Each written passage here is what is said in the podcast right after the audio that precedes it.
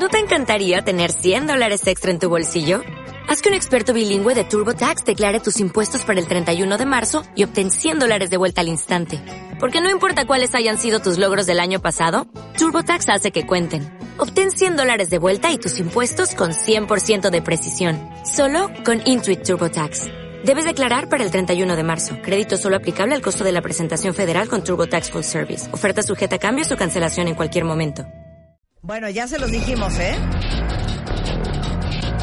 A la playa con ustedes. Esto está color de hormiga, cuentavientes. Agárrense. Porque si alguien de ustedes dice, es que te lo juro que no, no como como para estar así de gordo. Si alguien de ustedes dice, es que no puede ser, te lo juro que cuido mi alimentación, hago ejercicio y siento que no bajo de peso proporcionalmente al esfuerzo que estoy haciendo. El día de hoy está con nosotros el doctor Oded Stempa, que es especialista en endocrinología por la UNAM, es jefe de la división de endocrinología del Centro Médico ABC, conferencista con más de 700 charlas impartidas en México y en el extranjero, conferencista de Master Moi, que se llevó todas las preguntas, por cierto, y vamos a hablar de cómo te puedes dar cuenta si tienes resistencia a la insulina o no. Y empecemos con la estadística. ¿Qué porcentaje, si a ojo de buen cubero, cubero o de, ya le habíamos puesto, ¿no? Claro. Es Dr. O. Dr. O. Es Dr. O. Dr. O. A ojo de buen cubero, ¿qué porcentaje de los mexicanos crees que tienen resistencia a la insulina? Eh, hola a todos, ¿cómo están? Sí. Eh, yo creo que eh, nos iríamos muy altos. Si la estadística mundial dice que 92% de los adultos pudieran tenerla, imagínate en México ya nos iríamos al 100 prácticamente. O sea, y es facilísimo no darte cuenta. Sí, de hecho para la gente pues pasa totalmente desapercibido, no, no, no se siente, no duele nada. Se sienten cosas, pero Sí. son cosas que pueden pasar como cotidianas. saquen papel y pluma. Examen, examen. Imagínate, Dr. O, que estamos en un consultorio médico contigo. ¿Qué es todo lo que dirías para saber si tenemos resistencia a la insulina? No hay laboratorios, no hay pruebas de laboratorio. Ok. ¿Listos? Examen. Sorpresa. Examen. Sorpresa. Examen. Sorpresa. Examen. Sorpresa. Examen. Sorpresa. Examen sorpresa con Marta de baile. Listo. La primera cosa que le preguntaré yo al paciente es, platíqueme qué desayuna.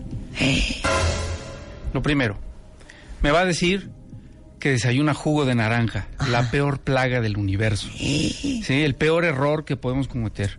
Incluso los niños, no debemos desayunar jugos. El jugo le quitamos lo sano a la fruta y dejamos únicamente el azúcar. Y además en México tenemos costumbres increíblemente saludables eh, y desayunamos eh, cantidades enormes, especialmente de azúcares, mucha fruta, eh, alimentos procesados, pan dulce, que, sí, que sin duda es artesanía nacional, pero el pan dulce Claro. es, es, es increíblemente dañino. Entonces empezamos a tener eh, aumentito de peso, ¿sí? Lento, poquito, a poco, no le hacemos mucho caso y se junta, esa grasita se junta en el área abdominal.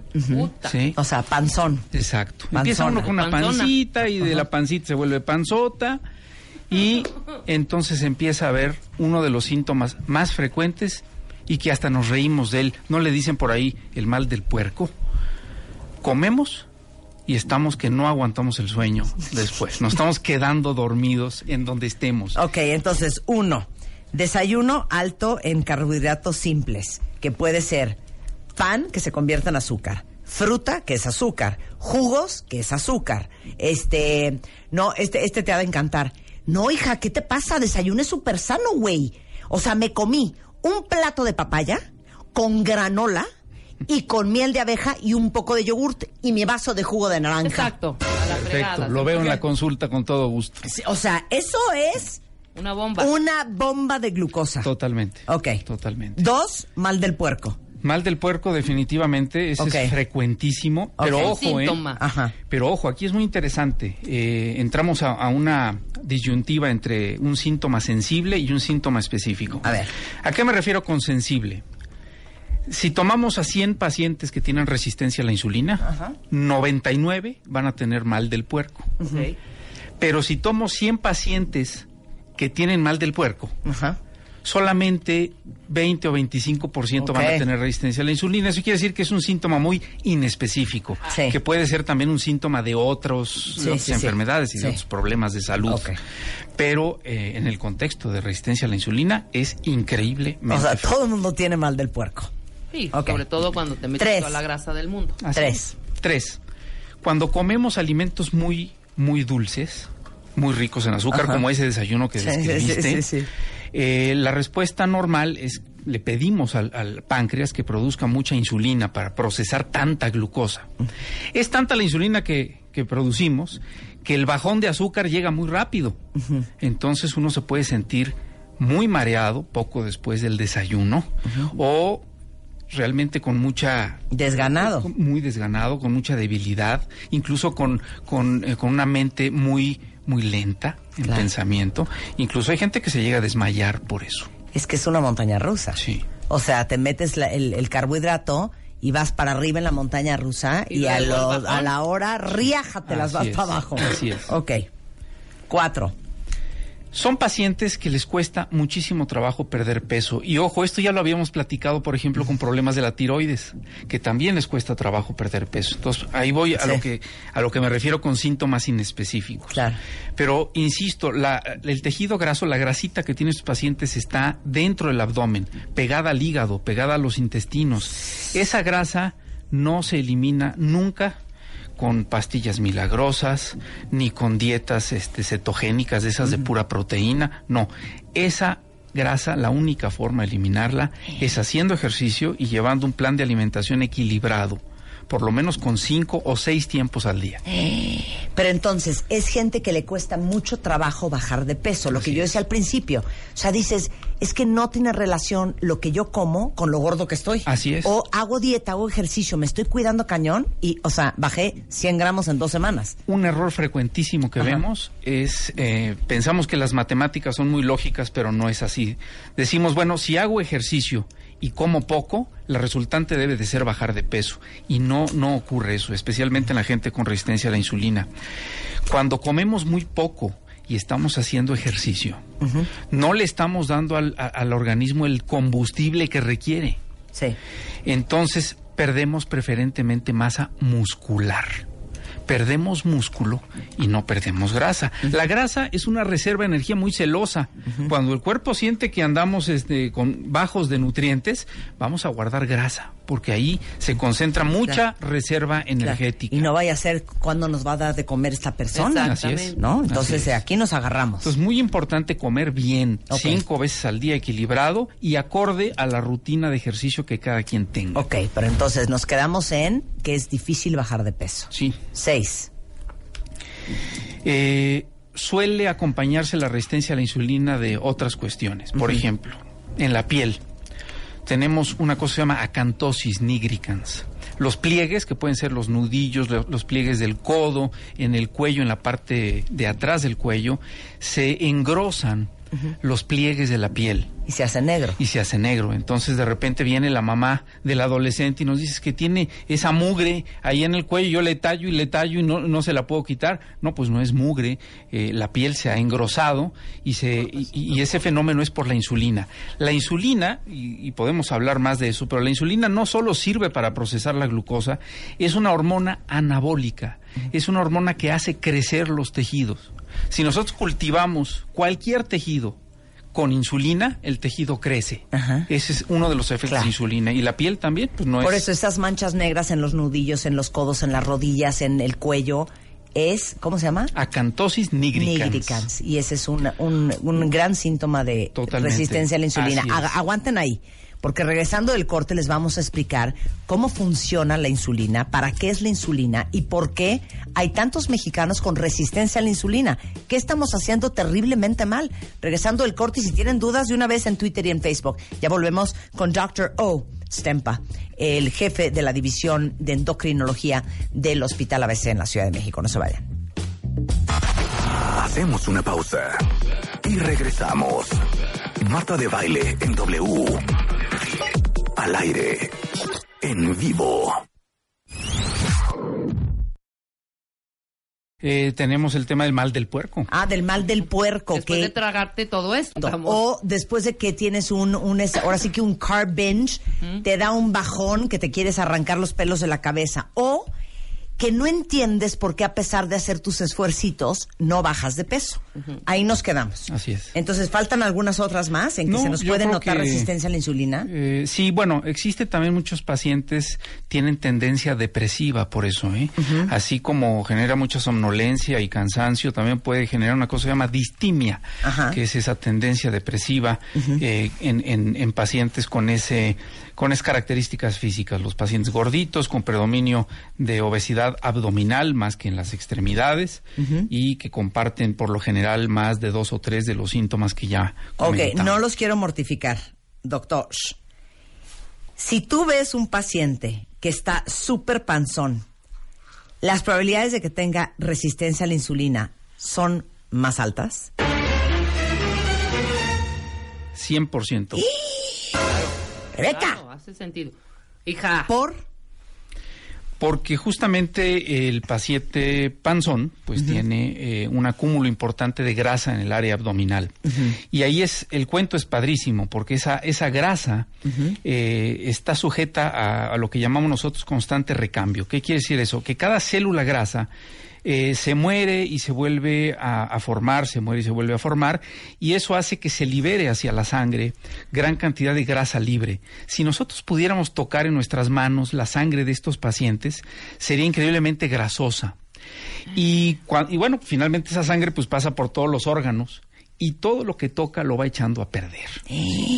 Sí, en el músculo, por ejemplo, produce justamente resistencia a la insulina, es decir, el músculo deja de utilizar adecuadamente la glucosa como combustible porque la insulina no está sirviendo bien.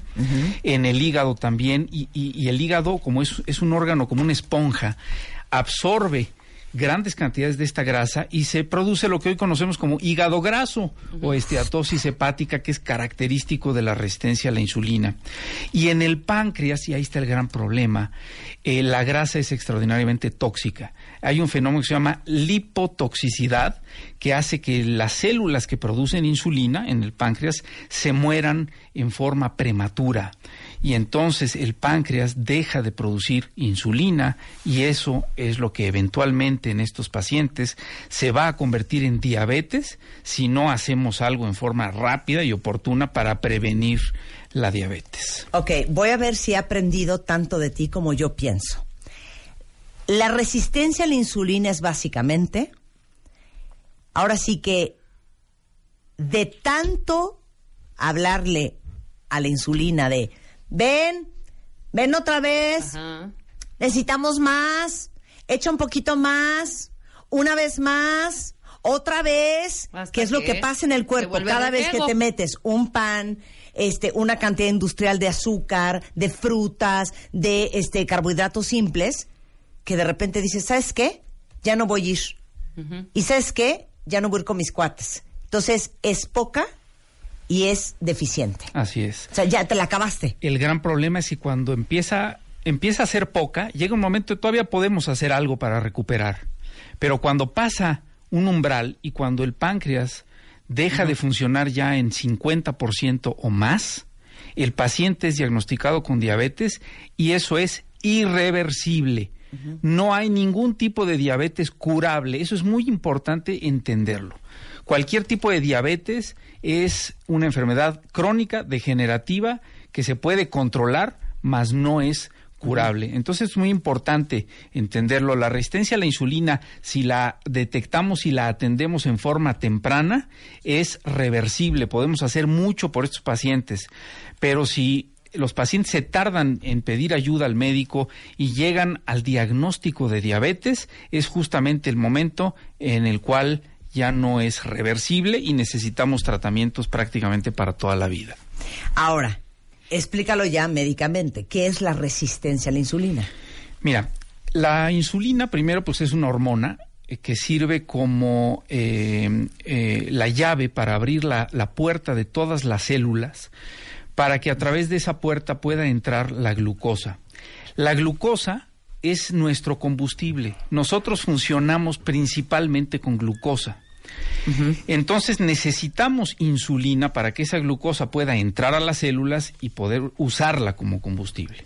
Imaginen ustedes que la insulina es una llave y para poder abrir la puerta de la célula necesita esa llave entrar a una cerradura.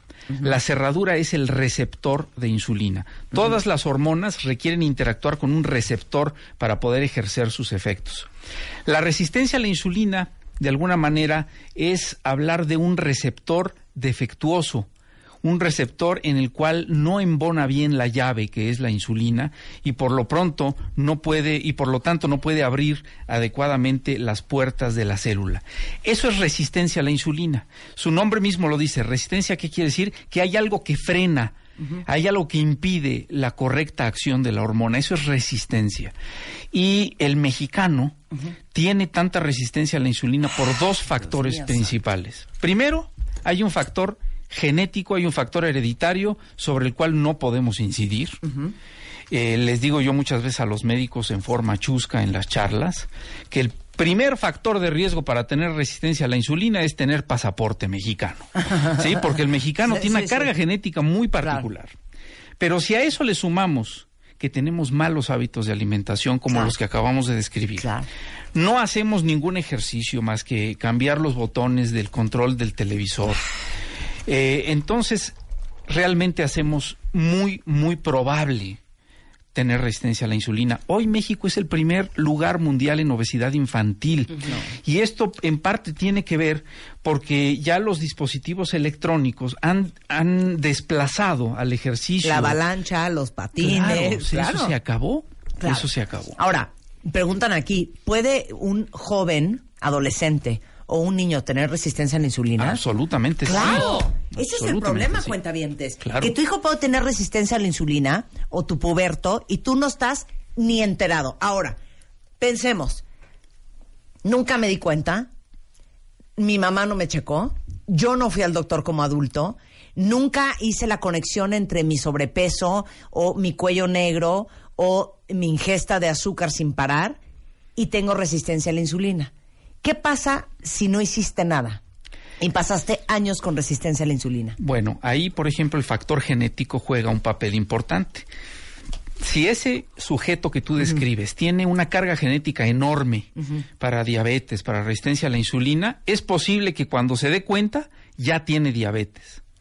Pero si tiene una carga genética no tan agresiva, la puede librar y llega el médico y le diagnosticamos resistencia a la insulina que no ha llevado al paciente a tal grado con padecer diabetes y nos encontramos todavía en un excelente momento para ayudarle y revertir todos esos procesos. Han de ser los malos casos. Sí, lamentablemente así es. O sea, la resistencia a la insulina para ti es la antesala a la diabetes tipo 2. Totalmente, eso es lo que es. Es el proceso fisiopatológico principal que lleva al desarrollo de diabetes. a ver, pero entonces eh, vamos a entender una cosa esto es algo que yo repito como merolico, pero me parece que es bien importante que entendamos porque uno dice, a ver, pero es que no entiendo por qué resistencia a la insulina si yo en mi vida me sirvo una cucharadita de azúcar normal en el café. El azúcar no es el problema. El problema es que si no entendemos que todos los carbohidratos simples se acaban convirtiendo en azúcar, si haces la cuenta de la cantidad de carbohidratos que te metiste durante el día, dices, oye, pues sí, ya entendí de dónde salen las 42 cucharadas de azúcar, porque el cuerpo el carbohidrato lo convierte en azúcar, en glucosa, ¿no? Especialmente si no haces ejercicio. Claro. Si desayunas todo eso y te vas a la oficina y te sientes ahí 12 horas y después te vas a tu casa a cenar y a dormir, pues no tienes evidentemente ninguna actividad física y, y, eso ocurre. Claro. En todos los países. Pero, pero vamos a pensar en un desayuno o en una comida típica mexicana. ¿Qué desayunas? Desayunas fruta glucosa. Desayunas jugo de naranja, glucosa. Desayunas dos panes tostados con mermelada. El pan y la mermelada es también glucosa. Cereal. Cereal con leche. La leche no, pero el cereal es glucosa. Hot cakes. Hot cakes, glucosa. Eh, luego a la hora de la comida te comiste una sopa de fideo, ¿no? Una sopita de pasta. Es glucosa. luego comiste arroz. Es glucosa. Luego comiste tortillas. Es glucosa. Cenaste molletes e, excluyamos a los frijoles y excluyamos el queso. El pan es glucosa. Exacto. Dos quesadillas, las tortillas es glucosa. Tortilla de harina es glucosa. Todo eso. Entonces, cuando haces la suma, sí, pues sí, le echaste seguramente Splenda o Stevia a tu café. No sirvió de nada. No sirvió de nada. Claro. Porque todo lo que te comiste se acabó convirtiendo en glucosa. Entonces, si la insulina, Dr. O, no es eficiente para romper la glucosa, significa que toda esa glucosa está circulando en tu sangre. Así es, si ¿No? esa glucosa no puede entrar a las células para ser utilizada como nuestra gasolina, como nuestro combustible, entonces se quedará eh, circulando en sangre. Entonces estos pacientes pueden llegar a tener concentraciones altas de glucosa, que son aquellas por arriba de 99 en ayuno. Pero si no llegan a tal grado como por ejemplo tener 126 de glucosa en por lo menos dos ocasiones, están en un estado intermedio entre el paciente sano y el paciente con diabetes. Eso se le conoce a- como prediabetes. La prediabetes es reversible y aquí es, es, es lo que yo quiero hacer el llamado a la gente que nos escucha. La prediabetes es reversible. Si usted está ahí, está en el mejor momento posible para echar atrás todos estos mecanismos y evitar que le dé diabetes. Pero para evitar que le dé diabetes, necesitamos tres cosas fundamentales. Uno, hacer ejercicio. Obviamente existen muchos, muchas pautas de actividad física moderada, les podemos ayudar Sí. a armar una en forma individual. Lo mismo un plan de alimentación y hoy, así de fácil, en prediabetes hay que entrarle con medicamentos, con uno o con dos desde el principio, porque hay que hacer todo lo que esté en nuestras manos para evitar que desarrolle diabetes. Agárrense, mujeres, porque esto que vamos a hablar ahorita está color de hormiga. Y esto le va a dar una cuerda al Dr. O, que ahí les encargo. Y a Milet hace una pregunta que es bárbara, ¿eh? Bárbara. Síndrome de ovario poliquístico. ¿Es resistencia a la insulina? Y esta es la parte que le va a gustar al doctor. O. ¿Debo de tratarme con mi ginecólogo?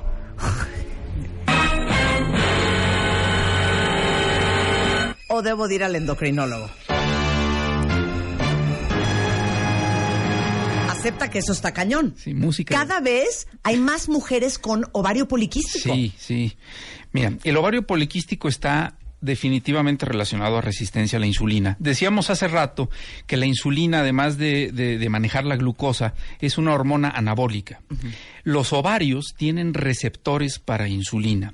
Y cuando hay resistencia a la insulina, eh, hace que el ovario esté muy estimulado por la insulina y eso hace que el ovario se vuelva muy trabajador. Produce grandes cantidades de hormona y eso hace que la mujer pierda su ciclicidad. Entonces puede tener eh, normalmente dos o tres meses sin menstruación, son chicas por lo general con algo de sobrepeso, que es muy característico de la resistencia a la insulina, y como son ovarios muy trabajadores, eh, tienen manifestaciones de exceso de testosterona, principalmente acné, de repente tienen un brote de acné inusual y tienen también o pueden tener una cosa que se llama hirsutismo, que es de pronto la salida de vello eh, en cantidades mayores en forma En lugares inusual. no deseados. En lugares no deseados. Entonces, peludas y con acné. Así es. Y con Ahora. ¿qué, ¿qué es la gallina o el huevo? ¿El ovario poliquístico produjo la resistencia a la insulina o la resistencia a la insulina produjo el ovario poliquístico? Por lo general, es al- en la en la mayoría de los casos es al revés. Es la resistencia a la insulina, el sobrepeso inicial, el que ah, eh, induce a los ovarios a producir este, este fenómeno que describimos. Y la segunda parte de la pregunta que tú decías que yo iba a disfrutar y si lo voy a hacer, eh, no, esto, esto no es terreno del ginecólogo. Los ginecólogos, eh, y yo tengo amigos muy queridos y son gente muy capaz, eh, deben enfocarse en el tratamiento obstétrico, es decir, Traer eh, bebés a los mundo. bebés, a las patologías del útero, ¿sí? ellos hacen los papanicolaos, ellos operan los miomas, pero eh, en esta cuestión del ovario poliquístico, eh, con todo respeto, habrá algunas honrosas excepciones de ginecólogos que lo Sí. manejan muy bien, pero en la mayoría de los casos no es así. Claro, el ovario poliquístico es un tema hormonal Así y las hormonas, ya saben quién es el dueño de las hormonas. El dueño de las hormonas es el endocrinólogo. De hecho, la última vez que estuvo el doctor eh, Oded Stempa, justamente le preguntamos eso. ¿Por qué si la menopausia es un tema hormonal, ¿por qué las mujeres van a ver a un ginecólogo para tratar la menopausia cuando el dueño de las hormonas es el endocrinólogo? Y en aquel momento nos dijiste, eso está mal. Quien debe de ver la menopausia es un endocrinólogo. Así es. O sea que Rebeca va a ir en 3, 2, 1 y yo en 10, 9, 8, 7, 6. Regresando Claro. al corte, más preguntas sobre la resistencia a la insulina para tener cuentavientes más sanos y ¿saben qué? En el peso que ustedes desean con el doctor Oded Stempa. No se vayan. W Radio 96.9. Marta de Baile. Descarga la app de W Radio. Y escúchanos en vivo. Radio 96.9 FM. 900 AM. Marta de Baile. Al aire. 11.34 de la mañana en W Radio. Y terminando el tema con el doctor Oded Stempa, él es el jefe de la División de Endocrinología del Hospital ABC, estamos hablando de resistencia a la insulina, razón por la cual muchos andan agotados, se andan arrastrando, tienen el cuello y los nudillos negros y otras articulaciones, otros pliegues, no bajan de peso, están panzones o panzonas, esto le puede pasar a un niño, le puede pasar a un adolescente y por supuesto a los adultos, y si México tiene el número uno en obesidad infantil y el número dos en obesidad en adultos, o sea, la probabilidad de que tengamos resistencia a la insulina es básicamente del 98%. Y estamos terminando la conversación, eh, y si se la perdieron, chequen eh, martadebaile.com o wradio.com.mx, los podcasts en iTunes, en Spotify, porque es un tema bien importante para la salud de ustedes y sobre todo de todos sus hijos. ¿Cómo se trata? ¿Y cuáles son las pruebas de laboratorio para saber si tienen resistencia a la insulina? ¿Qué sirve? Bueno, primero, ¿cómo hacemos el diagnóstico? Lo primero y más importante, alto índice de sospecha. Esa pancita, esos síntomas son muy probablemente resistencia a la insulina. Y nada más para que tengan idea con números. La última encuesta nacional de salud y nutrición reportó que en México hay 15 millones de personas diagnosticadas con diabetes. Si en México hay 15 millones de personas con diabetes, imagínense cuántas personas habrá con prediabetes, con resistencia a la insulina, bajita la mano, entre 30 y 40 Está millones adicionales. Entonces, el índice de sospecha. Exámenes, sí, no necesitamos nada muy complejo. Con una glucosa de ayuno eh, y con una hemoglobina glucosilada, que es un examen Glucosa que... en ayuno y hemoglobina glucosilada. Así es. Apunten. La hemoglobina glucosilada es un, es un parámetro que estima el promedio de las glucosas en los últimos tres meses, ya sea en ayuno o después de los alimentos. Entonces es un parámetro bastante confiable para saber si el paciente está en riesgo de diabetes o no. ¿Viene en el 39 elementos? No, esa no viene ninguna química, siempre hay que aparte. La- glucosa en ayuno y hemoglobina parte. glucosilada. Ok. Así es. Eh, ya teniendo esos datos es Sí. suficiente para iniciar tratamiento. Siempre tenemos que hacer tres cosas en forma paralela. Número uno, eh, un plan de alimentación. Normalmente los endocrinólogos les damos las primeras pautas, las generalidades. Siempre trabajamos por lo menos con dos o tres personas profesionales de la nutrición para que les ayuden más a detalle. Número dos, un programa de actividad física moderada. No estamos diciendo que la gente debe de convertirse en maratonista o en atleta. Necesitamos acostumbrarnos a hacer un poco de actividad física entre 20 y 40 minutos, al menos cada tercer día. Con eso vamos a romper resistencia a la insulina en forma sensacional. Y medicamentos, sí o no, definitivamente sí. Hay que empezar con tratamiento medicamentoso porque eso Me es lo gustó, que me ha gustó, realmente... Pare, pare, doctor. A ver. Medicamentos. Sí. No seas payaso. Así se vete dice. medicamentos. Así se Medica- dice. ¿Cómo es? ¿Cómo dijiste? Ok, mira, tratamiento farmacológico. Con pastillas, pues. Hay que, empezar, hay que empezar tratamiento Sí. eh, cuanto antes porque eh, los eh, medicamentos que están disponibles y que han demostrado detener la progresión de prediabetes hacia diabetes lo han hecho en forma muy fehaciente, entonces tenemos que usar los medicamentos en estos pacientes porque no creo que nadie tenga muchas ganas de convertirse en un paciente con diabetes y estar condenado a una enfermedad degenerativa y a un tratamiento de por vida. Yo creo que nadie nadie lo quiere y solamente así vamos realmente a cambiar las cosas en este sentido. Metformina. La metformina es sagrada, ¿sí? La metformina es un medicamento con más de 50 años de experiencia, debería estar en la en la harina de maseca, ¿sí? De- de- de- ahí debería, Debería estar, estar en, en, la- en el, en, el, en el agua. Sí, que tomamos la en el metformina. agua. Debería haber metformina en todas partes. Es así, definitivamente. Es, eh, salvo que no la toleren los pacientes, que pueden no tolerarla por eh, problemas gastrointestinales, puede dar algo de diarrea, puede dar algo de náusea, eh, pero afortunadamente no es, no es en la mayoría. El año antepasado, Marta, en noviembre de 2016, el doctor José Narro, secretario de Salud, emitió por primera vez en la historia una alerta epidemiológica en México por diabetes. Se mueren más de 100 mil personas al año por diabetes. Es la primera vez en la historia que una enfermedad no transmisible ¿sí? representa una emergencia epidemiológica.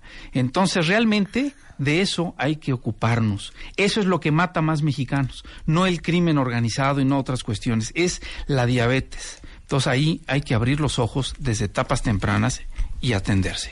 Eh, iba a decir yo que si alguno de ustedes tiene problemas de sobrepeso, si es un tema familiar, si sus hijos también están pasados de peso, se los juro que en Marabunta, todos juntos, vayan a ver al endocrinólogo.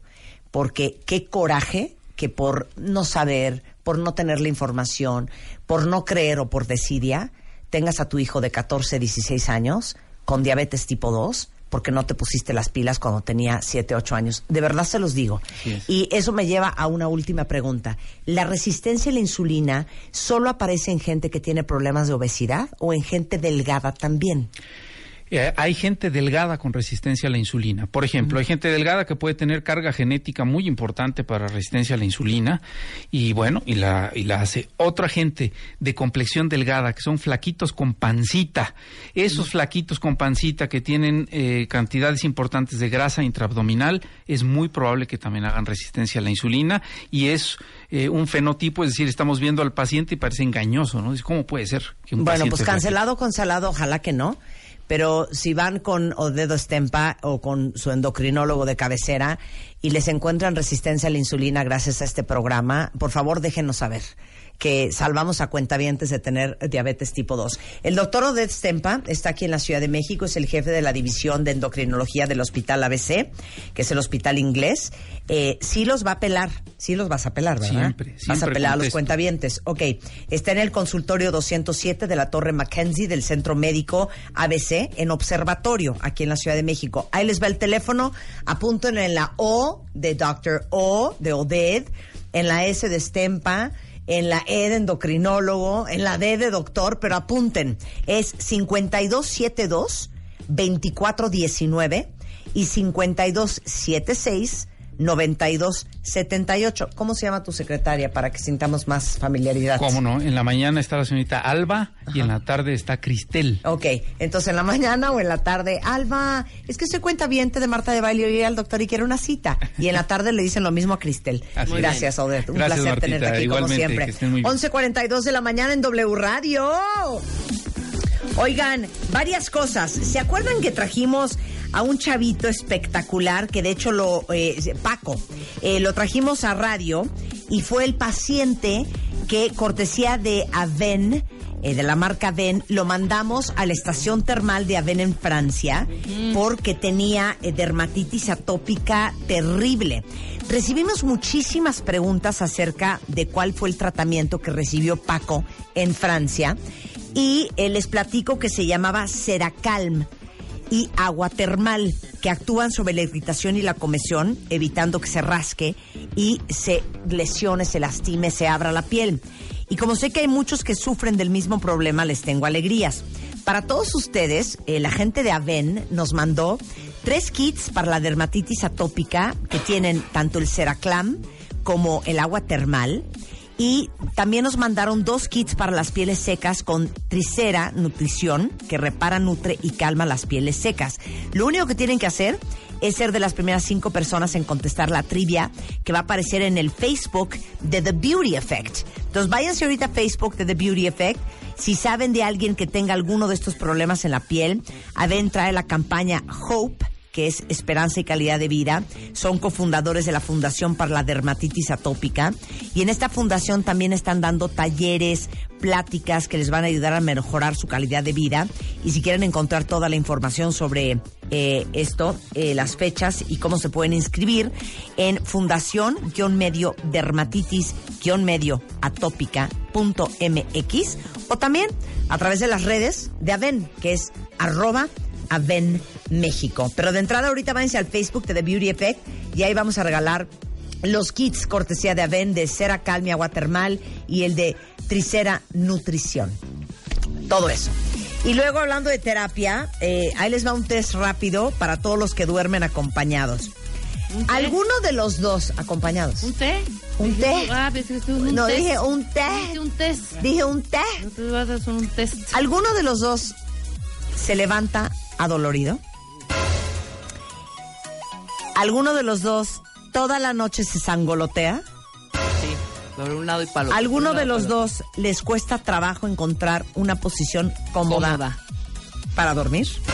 Si ustedes dijeron sí a a una de estas preguntas, entonces es posible que el colchón que estén usando no sea el colchón correcto.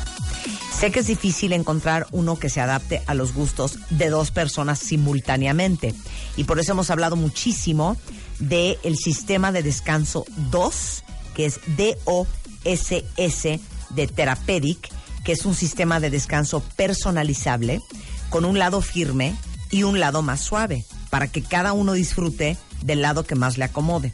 Y está buenísimo porque además tiene un soporte lumbar, que es la espalda baja, para hombros, para cadera, para los pies, tiene patas ajustables, tiene una colchoneta independiente y si en serio quieren descansar bien, colchón que posee Rebeca, colchón que poseo yo. Una Esta maravilla. tecnología les va a ayudar muchísimo y lo mejor y lo más cool es que es una empresa 100% mexicana. Sí te dije que yo... Ahora sí que no es un colchón, es un 2 de Therapeutic. Muy bien. Therapeutic. Que yo me despertaba muy seguido. O sea, yo me ¿Qué? ponía la cabeza en la almohada en la noche y me despertaba cada dos horas. Sí, como recién nacido. Pero, hija, ¿de Llorando. verdad? Pero directito, o sea, tiembla y mira, ni me voy a enterar. Ni te vas a enterar. No. Oigan, eh, Oye, mañana miércoles a las 9 de la noche a través de mi canal de YouTube en The Baile Talks, que es lo que hacemos este en YouTube. Tengo la entrevista que le hice a Tatiana Cloutier, la coordinadora de la campaña de Andrés Manuel López Obrador. Desafortunadamente no pudimos tener a Andrés Manuel López Obrador en el programa. Nunca se nos peló, Nunca a pesar se de que le hicimos una nunca se canción nos y hizo todo. caso, nunca se nos peló. vean qué padre la canción que le hicimos y AMLO, miren, pues ni siquiera No un quiere ir a ningún de- lado. de No diciendo, quiere "Qué presentarse en bonita ningún lado". Qué bonita canción me dijeron. Exacto. Ni siquiera, oye. Ni siquiera. Qué mala onda, Andrés Manuel. Tras de que te escribimos y te cantamos bien bonito, Tras de que te dedicamos por todo no quiere ir a ningún lado. Miren qué bonita esta canción. Andrés, hoy te estamos esperando, Andrés. Hoy te estamos aquí esperando. Ven, ven, ven a la cabina. Ven, ven, ven, con la de baile.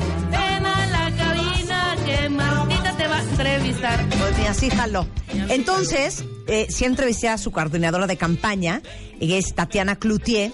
Es una entrevista que sucede en mi casa y está en eh, YouTube, en The Baile Talks, a partir de mañana miércoles a las 9 de la noche. Y también entrevisté a Vanessa Rubio, que es coordinadora de campaña de José Antonio Mid, también en mi casa. Y eso va a pasar el día Jueves, igual a las nueve de jueves la noche. a las 9 de la por noche tu canal de YouTube. por mi canal de YouTube para que no se las vayan a perder. Rumbo a las elecciones, más información para tomar una decisión, por lo menos más informada. Y van a conocer a dos mujeres detrás de los posibles presidentes de México. Nos faltó alguien de Anaya. Nos Anaya faltó- sí vino al programa. Sí. Anaya sí lo tuvimos en vivo y a todo color. Invitamos cordialmente Nunca pudimos a este, eh, co- eh, coordinar con Santiago Krill. La agenda atascada. Que está ocupadísimo Pero también. bueno, ya habrá oportunidad en algún momento de hacerlo. Aquí no hay nada en los... ¿Por qué no viene uno y si viene otro? No, punto. Exacto. ¿Por qué en YouTube y no en radio? Así es la estructura, así es la estrategia. Estas dos eh, entrevistas van a Sí. pasar en tu canal de, De YouTube, la de. Tatiana y la de Vanessa. y después posiblemente las Hagamos, cerrar. logremos coordinar con Krill. ¿no? Exactamente. Pero no hay jiribilla, ¿eh? No hay se- nada, hombre, preocupen. son canales Y diferentes. también, este, para todos los que dicen, ¿por qué no ha ido eh, Mid, este, ah, López, López Obrador? Obrador. Eh, Pues vino Mid, Vino, vino, vino Anaya, invitamos a López Obrador, Ajá. pero pues tampoco Pues nos- hay que cantarle a Tatiana entonces, ¿no? Tatiana. También. Dale más potencia a tu primavera con The Home Depot. Obtén una potencia similar a la de la gasolina para podar, recortar y soplar con el sistema OnePlus de 18 voltios de Ryobi desde solo 89 dólares. Potencia para podar un tercio de un acre con una carga. Potencia para recortar el césped que dura hasta dos horas. Y fuerza de soplado de 110 millas por hora. Todo con una batería intercambiable. Llévate el sistema inalámbrico OnePlus de 18 voltios de Ryobi. Solo en The Home Depot. Haces más. Logras más.